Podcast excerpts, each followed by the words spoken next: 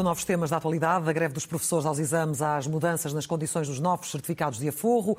Disso falará dentro de momentos Luís Marques Mendes. Muito boa noite. Olá, claro. Bem-vindo, mais Gosto, uma vez. Gosto em vê-la novamente. Hoje Obrigado. quer começar, mais uma vez, por falar do Sim. desempenho da nossa economia.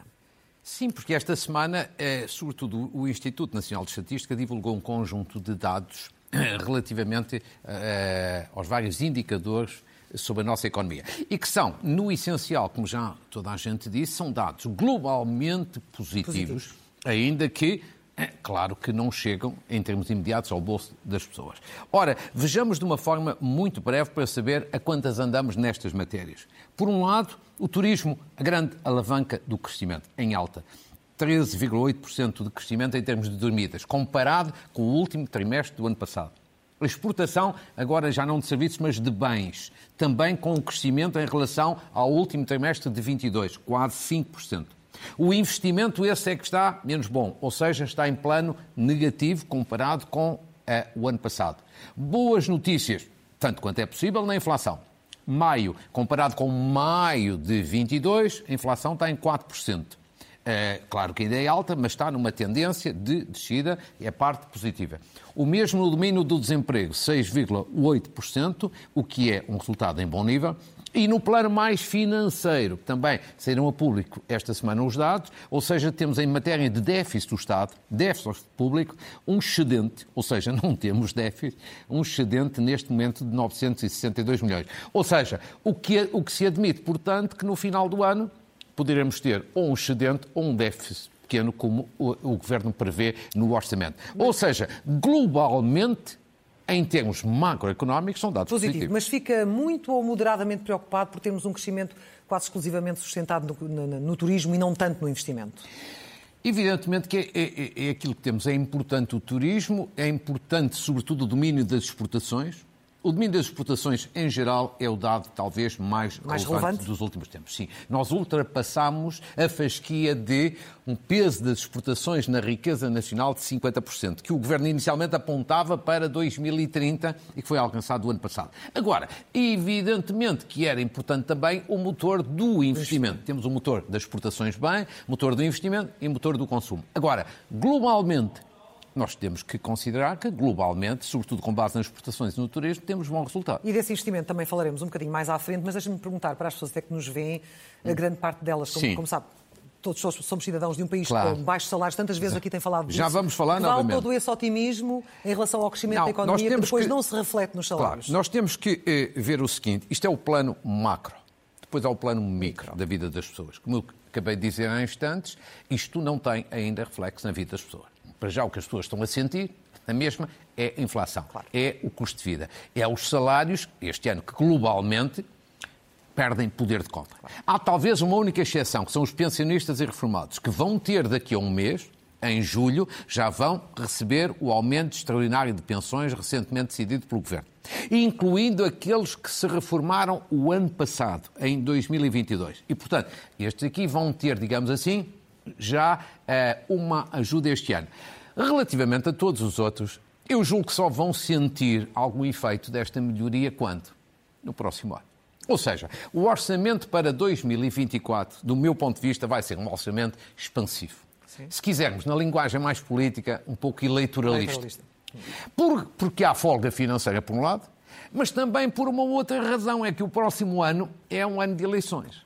Ou seja, temos eleições europeias, o Governo tem algum receio que as eleições europeias sejam um terremoto, entre aspas. Ou um cartão político. vermelho. Um cartão vermelho, será difícil, mas pode ser um cartão amarelo muito amarelado. E depois também tem receio que, na sequência das eleições europeias, haja um ambiente de degradação que possa levar eventualmente a eleições antecipadas. E, portanto, vai usar seguramente toda a folga financeira possível e imaginária. E, portanto, em setores como função pública, pensionistas e alguma redução fiscal, eu acho que se vai repercutir uma certa visão eleitoralista de que alguns setores, obviamente, vão beneficiar. Mas as isto é no próximo, ano. Entretanto, as mudanças que tanto se fala em relação aos certificados de aforro, também considera que há aqui Sim. uma cedência à banca? Quer dizer, acho que a percepção pública É é, essa. essa. claramente, e já explicarei melhor. Mas vamos ver, em primeiro lugar, para as pessoas, e, e eventualmente que não têm acompanhado esta matéria nas últimas 48 horas, para ver o que é que realmente muda uh, e como é que estamos em matéria de depósitos. Vejamos o seguinte: até agora, ou seja, portanto, até amanhã, é quando esta mudança se vai dar, tínhamos aqui os juros dos certificados comparado com os juros dos depósitos nos bancos. E, portanto, os certificados da Forra tinham um juro máximo de 3,5%, é isto que vai mudar. E os depósitos, são os últimos dados do Banco de Portugal relativamente ao mês de maio, a taxa estava nos 0,9%. Eu digo estava porque amanhã mesmo o Banco de Portugal vai atualizar estes dados. Não sei se haverá grandes mexidas, mas amanhã veremos. Em qualquer circunstância, isto era o que nós tínhamos até hoje. O que é que vamos ter a partir de amanhã? No momento, no, no, portanto, o Governo cancelou uma série de certificados da Forra, criou uma nova série e, portanto, a realidade com que as pessoas se vão confrontar agora é esta. Se quiserem comprar certificados da Forra, o juro máximo chegará a 2,5%, já não 13,5%. É, os juros dos depósitos é, neste momento, o mesmo. Ou seja, na modalidade que tínhamos até agora, os certificados valiam em termos de juros cerca mais, sensivelmente quatro vezes mais que o dos depósitos e agora, mesmo assim, com esta redução, ainda fica três vezes mais que os depósitos. Claro. Sensivelmente. Sim. Bom, agora, qual é a grande, o grande problema também que há no meio disto? É que os depósitos nos bancos continuam baixos. Vejamos também os números comparados com, com o essencial da zona euro. Quem é o país na zona euro que pratica neste momento taxa mais alta? A França. 2,7%. Qual é a média da zona euro? 2,1%. Como é que está Portugal? Muito 0,90%. Portanto, um terço da França. É esta parte que ninguém compreende. Uhum. Ninguém, ninguém precisa compreende. Precisa de um agora, esforçozinho, mas se calhar precisa mais do bem. que um esforçozinho. É, precisa mais do que um esforçozinho. Bom, agora, indo à sua questão, que não me esqueci. É ou não uma cedência à banca? Do ponto de vista da percepção pública, é. Claro que é. Ou seja, até pode, digamos assim, não ser, não ser essa a intenção do governo, mas a percepção pública é esta. Porque esta redução, digamos assim, nas taxas de juro dos certificados, por via de um, de um novo modelo, uma nova série, acontece em que ocasião? Numa ocasião em que os bancos têm taxas de depósitos muito baixas. Segundo, numa altura em que há claramente transferências de dinheiro que estava nos bancos para o certificado. Sim. Terceiro, numa altura em que alguns banqueiros já vieram a público nas últimas semanas queixar-se e dizer que os certificados deviam baixar a sua taxa de juros. Ou seja, perante estes dados, pelo menos no, no, critério da oportunidade, o momento em que se toma a decisão, obviamente que isto é visto por toda a gente como uma cedência aos bancos. Ou seja, os bancos até agora estavam a ter uma concorrência forte dos certificados. Ainda vão continuar, como, como aqui mostrei, mas evidentemente que a concorrência já não é tão acentuada. Desse ponto de vista, é muito difícil alguém não ter a ideia que não que não é. Causa e consequência, não é? Com certeza. E isto, eu deixe-me dizer que eu acho que isto não é bom para o governo. É uma imagem que não é positiva, uhum. uma imagem de subserviência aos bancos. Segundo dado, que é uma certeza, para o cidadão é uma má, obviamente que é uma má decisão. O cidadão, evidentemente, sobretudo o cidadão da classe média, quem recorre sobretudo a estes produtos, quem é que é? Classe média. Quer dizer, as classes mais pobres nem fazem depósitos, nem têm dinheiro para comprar, infelizmente, certificados. Os mais ricos investem noutras áreas. E, portanto, em grande medida é a classe média. A classe média é que é fortemente afetada. É afetada do lado dos depósitos, porque os juros que os bancos praticam continuam a ser muito baixos.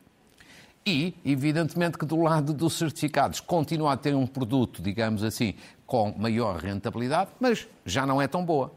E, portanto, finalmente fica a imagem para os bancos que é assim. Não há problema nenhum dos bancos terem lucros. Insisto sempre, isso é bom. É bom, é saudável para a economia. Agora, não é bom esta imagem de que os bancos têm comissões altas, demasiado altas, de que os bancos pagam depósitos baixos, o Presidente diz, ah, pedimos que alterem um pouquinho. Não, quer dizer, eu acho que isto não é uma questão de pedir, quer dizer, é uma questão de fazer pedagogia explicar aos bancos que isto não é aceitável. Não é aceitável. É aceitável que tenham lucros, isso é positivo e importante. Não é aceitável é que nós tenhamos os juros dos depósitos, são praticamente os mais baixos da Europa. Sim. Só há um país pior do que nós, que é o Chipre. E, portanto, deve-se falar também aos bancos com uma linguagem de verdade e com personalidade. Porque comissões altas, depósitos mal remunerados e eh, atualizações modestas de salários aos trabalhadores não é uma boa imagem, evidentemente, para a banca e acho que ninguém ganha com a má imagem da banca. Acho Ora bem, uh, neste contexto, há pouco também tá, estávamos a falar dos, dos, salários baixos, temos muitos portugueses uh, com uh, boas qualificações que estão a emigrar para Sim. o país, onde as suas competências sejam reconhecidas, Sim. até a nível salarial, claro. mas temos aqui uma imigração diferente daquela que ocorreu nos anos é. da Troika. Eu acho, eu resolvi introduzir este tema porque muitas pessoas estão a perguntar. Como é que estamos neste domínio? Há mais ou menos imigração do que no passado? Está a sair mais gente ou está a sair menos gente? Há, há, dois dados importantes, um quantitativo e outro qualitativo. Há menos pessoas a emigrar comparado com o tempo da Troika, mas é uma imigração diferente. E esta é que é preocupante. Vamos ver os dados que são, de alguma forma, até surpreendentes para quem, digamos assim, acompanha menos isto. Primeiro, a imigração de cidadãos, portanto, saindo de Portugal, nos últimos 11 anos. Ou seja, sensivelmente desde que começou a Troika. O grande pico foi, como está ali assinalado a, a, a negro, foi em 2013. 120 mil cidadãos a sair de Portugal. A partir de 2014 começou a diminuir. É ali aquela a, coluna a, a, encarnada, 110 mil. Neste momento estamos nos 60 mil. Houve um ligeiro aumento em relação a 2020, mas mesmo assim é menos de metade do que tínhamos no período pior. Ou seja, continua a sair muita gente de Portugal, mas é bastante menos do que saía no tempo da troca. E estes são dados este de 2021, estes são mais dados recentes. de 2021, do Observatório da Imigração. São dados oficiais. Agora, qual é a grande alteração? É qualitativa, é no domínio das qualificações. Vamos ver um exemplo de 2014 e agora 2021. Ou seja, em 2014, no tempo da Troika, a maior parte das pessoas que saía de Portugal tinha como qualificação, na sua esmagadora maioria, 53% o ensino básico, ou seja, qualificações baixas. Só cerca de 29% é que eram licenciados. Qual era a grande razão? Saíam de Portugal porque Portugal tinha uma taxa de desemprego altíssima, que chegou a ser de, na ordem dos 17%. Agora mudou. Em 2021, a situação inverteu-se. Ou seja, são menos pessoas a sair, é verdade, mas são sobretudo pessoas com altas qualificações. 47% ou quase 48% são pessoas licenciadas. Ou até com mestrado. Ou seja, qual é a grande preocupação? Agora já não é o problema de arranjar um emprego. É o problema de em Portugal termos salários baixos e, portanto, pessoas com altas qualificações vão à procura de melhores salários lá para fora. Este é que é, volto a insistir, porque é um tema que tenho trazido aqui várias vezes, o grande problema social em Portugal. Não é o único, mas é um grande problema, porque tem duas dimensões preocupantes. O claro é que, por um lado, nós precisamos de talentos. Sim. Estamos a exportar talentos. Não é propriamente a exportação na qual devíamos apostar mais. Segundo, do modo geral, são jovens. Ora, com isso, a nossa população que já está a envelhecer agrava a tendência de envelhecimento. Por isso é que este é que é o grande tema, ou pelo menos um dos grandes temas, que deve merecer a nossa atenção na perspectiva de maior crescimento económico, de eh, impostos mais baixos, ou seja, temos uma economia bastante mais atrativa do que aquela que temos. Ora, na semana passada foi muito crítico aqui da Procuradora-Geral da República eh, pela inação, Sim. no caso da Operação Tutti Frutti. Entretanto, Sim. ela falou. Como é que avalia as declarações? Quizás estou mais crítico. Mais crítico ainda? Sim, estou mais crítico. Porque acho que a Procuradora-Geral da República Bom, interveio tarde. Sim. Teve uma intervenção anteontem, mas, sobretudo, a intervenção é muito infeliz. Eu, eu, eu, cada vez mais considero que não foi uma, uma escolha muito feliz, esta Procuradora-Geral da República. É seguramente muito competente, mas falta-lhe ação, personalidade, firmeza. Repare que a Procuradora-Geral da República, num processo que é um processo delicado, em que as pessoas ficam chocadas, é mau para o Estado de Direito e mau para a democracia, o que é que veio dizer a Procuradora-Geral da República ao fim de sete ou oito anos? Ah, não há meios, não há recursos. E, portanto, a investigação está assim atrasada. Eu também já tentei, mas está atrasada. Ou seja, isto é uma confissão de incapacidade. Sabe porquê? Porque falta de meios existe em qualquer departamento do Estado. Não há ninguém, nenhum departamento do Estado, de A a Z, que não se queixe de falta de meios ou de recursos. Agora, isso não justifica uma investigação de sete anos ou oito anos. Isto é uma confissão de incapacidade. Segundo, isto é mais um mega processo. Uhum. E este é outro erro que não tem explicação possível, que é imperdoável. Porque o Ministério Público em Portugal já tem vários exemplos e maus exemplos de megaprocessos, que depois levam uma eternidade nos tribunais e até podem acabar em prescrições. Portanto, devia ter aprendido com os erros do passado. Não, isto é um megaprocesso. De tudo quanto já veio a público, percebe-se uma coisa clara. A prioridade devia ser dada a quê? À investigação, à constituição de arguídos e eventuais acusações, se for o caso, nos casos em que houve negócios e, e recebimento indevido de vantagem. Sim. A prioridade devia ser aí. Porque tudo o resto que veio a público, há uma parte grande que veio a público, é narrativa política. Satélites. Andaram ali a fazer uns acordos para aqui e uhum. para lá. Isso é parte política. Mas do ponto de vista criminal, dá praticamente zero. E, portanto, esta é que é a responsabilidade do Ministério Público e, neste caso, da Procuradora-Geral da República. E, portanto, verdadeiramente, eu acho que ela falou, mas foi um bocadinho pior a emenda com o soneto e com desculpas de mau pagador. Espera-se que o Ministério Público, nesta matéria, não demore a ter decisões, ações, quaisquer que elas sejam. Não há matéria, arquiva-se. Há matéria, acusa. -se. Tão simples assim. Também, também na altura convocou o Luís Montenegro a agir, ele agiu bem, no seu entender? E eu acho que na parte política Luís Montenegro agiu bem. E acho que até foi corajoso. Primeiro ponto, suspeitas, havia suspeitas, certo? De Sim favores e de troca ali de, de, de interesses entre PS e PSD. São verdadeiros ou não, ninguém sabe. Mas essa suspeita. Ele mandou fazer um inquérito. Não sei se o inquérito vai dar em alguma coisa, tenho as maiores dúvidas que dê. Mas eu acho que ele fez aquilo que tinha que fazer. Diz-se, ah, ah, mas isto é da justiça. Não. Esta parte é da política. E sendo da política, compete aos partidos investigar. Segundo, eu acho que ele também fez bem a lançar a ideia de um código de ética para os autarcas. Agora, falta saber o conteúdo para saber se aquilo é sério ou se é música celestial. Temos que ver. Terceiro, tomou uma decisão muito corajosa num outro caso, que também falámos aqui na também, semana passada, lembra? Do sim. deputado Pinto, Pinto Moreira. O Pinto Moreira, melhor dizendo, e acho que aí sim ele foi muito corajoso. Retirar a confiança política a um deputado não é uma decisão normal, é raríssimo. Raríssimo. Provavelmente ele não tinha alternativa. Mas a verdade é que, porventura, qualquer outro na posição dele não tinha feito. Portanto, aí agiu bem. Mas deixe-me dizer-lhe que, para mim, durante a semana inteira, Luís Montenegro teve várias intervenções. Eu acho que a mais importante de todas não foi essa. Eu acho que a mais importante que ele teve, e aí sim vem de encontro uma crítica que já anteriormente tinha feito, é que na sexta-feira passada fez uma intervenção a dizer: não vou falar de casos, casinhos ocasiões, vou falar da necessidade, da urgência de baixar impostos. Ainda bem.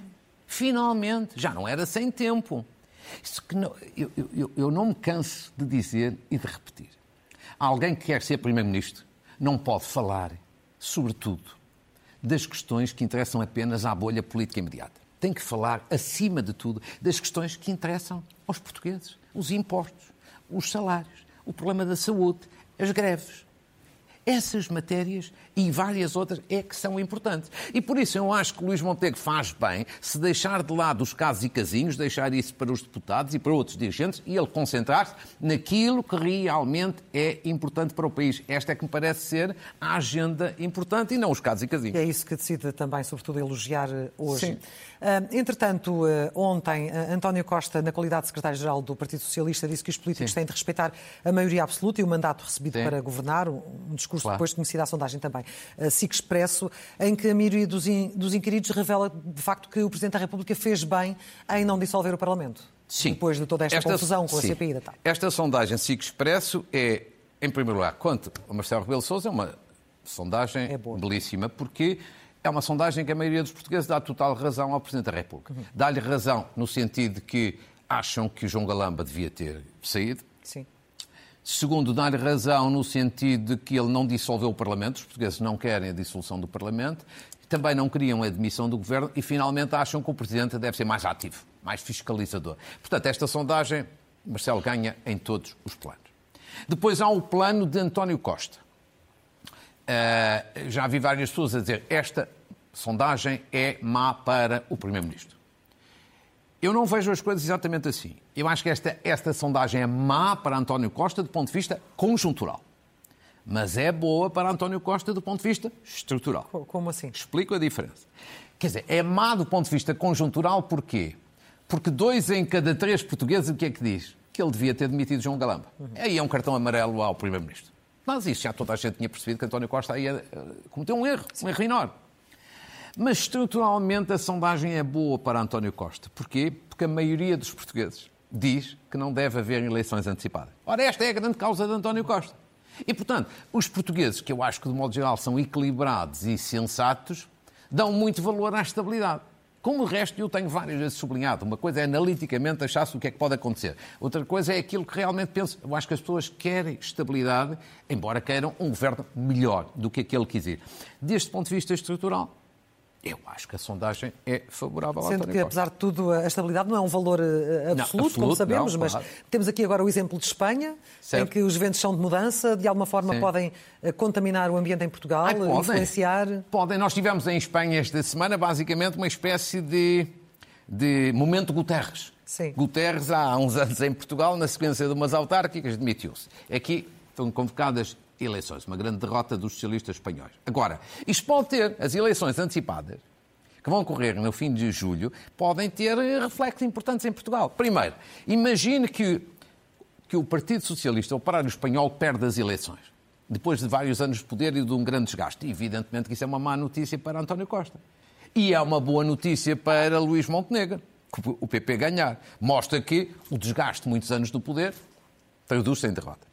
Mas agora imagina ao contrário, que o PP espanhol, digamos assim, aliado do PSD, ganha as eleições e que faz uma coligação ou um acordo de governo com o Vox, com a extrema-direita, digamos assim, espanhola.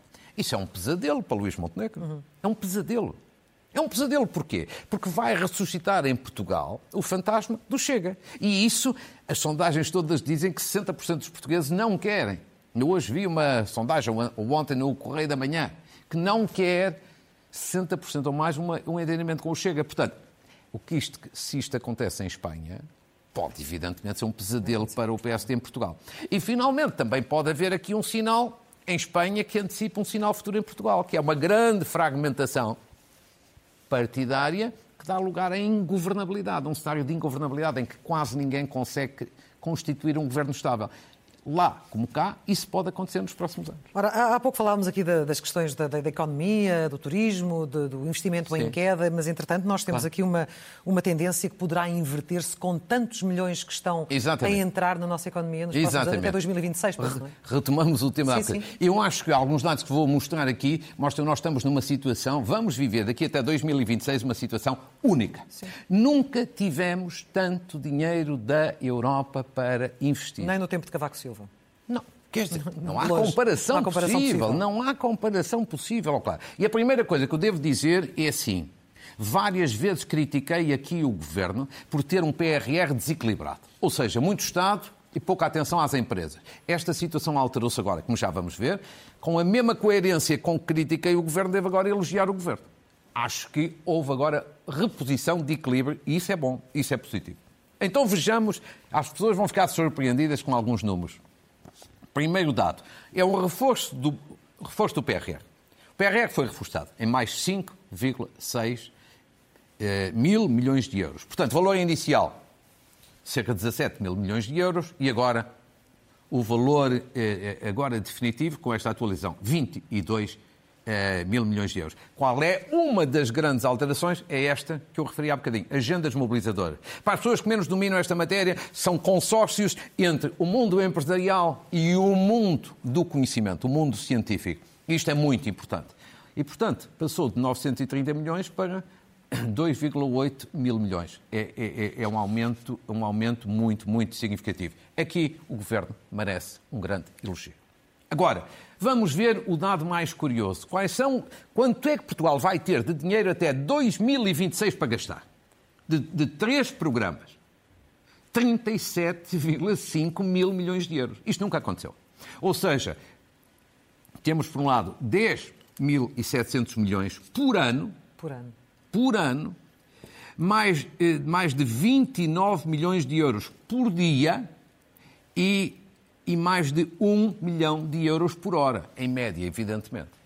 Isto é conjugação de três programas, PRR, Portugal 2020, que já vem do passado, e Portugal 2030, que começa agora. Isto nunca houve. Portanto, é uma grande, grande oportunidade e por isso ela tem que ser sempre bem fiscalizada. O último dado é que, em matéria de execução, Voltando ao PRR, que é apenas um dos programas, este valor total, 22 milhões, está apenas executado uh, cerca de 2 mil milhões, e, portanto, uma taxa de execução de 8,6%. Se quisermos fazer comparado com os 16 mil milhões do programa anterior, é uma taxa de execução na, na ordem dos 12%, em qualquer circunstância é ainda baixa. E, portanto, esperemos que aqui o programa seja acelerado. Mas, em qualquer circunstância, Portugal nunca teve tanto dinheiro para investir. Oxalá invista bem e oxalá tenha resultados e que a nossa economia se torne finalmente mais atrativo. Mais, mais forte, esperemos. Último tema, muito rapidamente, porque temos aqui Sim, uh, protestos ainda em marcha, os professores mantêm, uh, e agora, enfim, uh, não baixam os braços, o Governo decretou serviços mínimos para enfrentar esta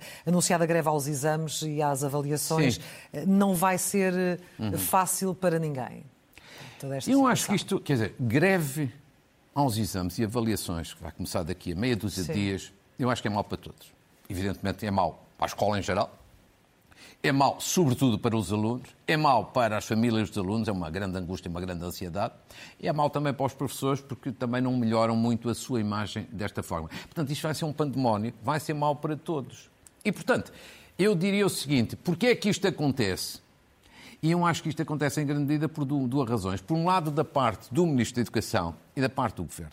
Muita teimosia, arrogância e intransigência negocial acho que ao fim destes meses todos o Governo já devia ter uma postura de diálogo e de abertura maior do que aquilo que tem tido. Do lado do, dos professores, eu distingo entre os professores e as suas reivindicações e os dirigentes sindicais. Os professores e as suas reivindicações, os professores têm razão e as suas reivindicações, no essencial, são justíssimas. Acho que os seus dirigentes sindicais, STOP e FEMPROF, andam ali os dois numa competição e, portanto, para ver qual é que é o mais radical. E, portanto, a dada altura, dá situações de absurdos como este. E, portanto, isto é muito mau. E eu acho que alguém devia chamar a atenção do governo e dos sindicatos da necessidade de suspender esta greve e encontrar, de facto, soluções alternativas de negociação. E acho que esse alguém só pode ser, pela sua especial sensibilidade nesta matéria e autoridade, o Presidente da República. Quer dizer, o Presidente da República é Presidente da República, tem uma especialíssima autoridade. É professor, isso dá-lhe também uma autoridade e sensibilidade e fazer um apelo às partes antes que este pandemónio se instale. se instale. Acho que isso era positivo. Em matéria de greves é assim, eu acho que estamos a ter algum exagero. Por exemplo, a CP. Sabe que a CP anunciou mais uma mais, greve? Mais, mais uma greve de um mês. Meses, sim, um mês. Quer dizer, eu acho que isto é um bocadinho mais. Eu não estou a defender nenhuma alteração da lei da greve. O que estou a dizer é o seguinte: tem que começar-se a debater estas matérias na perspectiva de haver um bocadinho mais de bom senso. Quer dizer, a dada altura, a dada altura estamos a cair aqui em abusos é que não são aceitáveis. Notas finais? Muito bem, uma saudação ao presidente de Angola, João Lourenço, pela entrevista que deu ao Expresso e à Lusa. muito interessante e, sobretudo, por isto. As relações Portugal-Angola estão, neste momento, num nível como nunca estiveram num nível de excelência. E eu acho que o Presidente João Lourenço teve um grande contributo para isso, a sua saudação. Uma saudação a David Pontes, seu colega, um jornalista muito credenciado que assumiu as funções de diretor do, do Público esta semana. E uma saudação a Manuel Carvalho, o diretor anterior, que cessou funções, porque durante anos fez um trabalho magnífico e é, na parte política, do meu ponto de vista, entre outras, dos melhores analistas políticos portugueses. Uma saudação à cidade de Águeda, à Câmara de Águeda e ao seu presidente. Ganha, Águeda ganhou esta semana, está ali o diploma respectivo, o estatuto de melhor cidade das cidades médias entre 20, 20 a 75 mil habitantes, com mais de 20 cidades a chegarem à final e ganhou a final uma cidade austríaca. Parabéns. Uma saudação à Associação Portuguesa de Paramiloidose.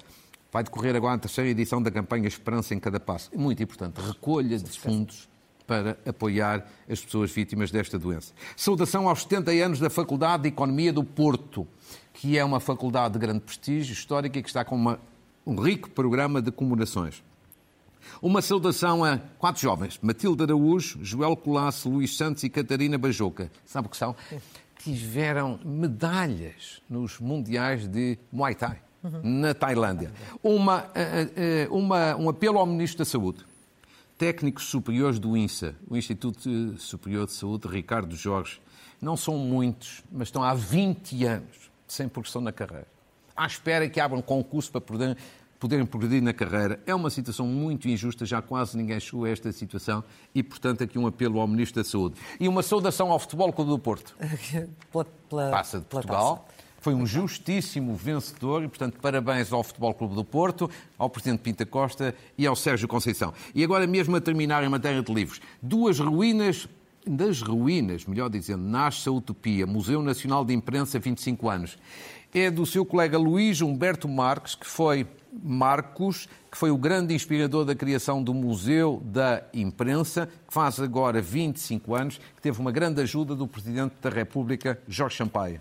Agora, uma homenagem a Elídio Pinho, que é uma referência no mundo empresarial e financeiro, e a Tolentino Mendonça, referência na Igreja e na Cultura, Poesia Ponto Cardeal da Fundação Elídio Pinho. Agora, a literatura infantil vai ser lançado quarta-feira, a avó vai contar, vai ser lançado na Feira do Livro, é muito, muito interessante. E uma revista humanista, porque é que a trouxe, da Amnistia Internacional, é a segunda edição, e sobretudo tem aqui um grande tema, justiça climática. E amanhã é o Dia Mundial do Ambiente. Eu acho que esta revista, que tem imensa qualidade, merecia ser citada nesta ocasião. Clara, foi um gosto, um gosto, imenso. Até ao próximo sempre. Marcos Mendes. Obrigado. Muito obrigado thank you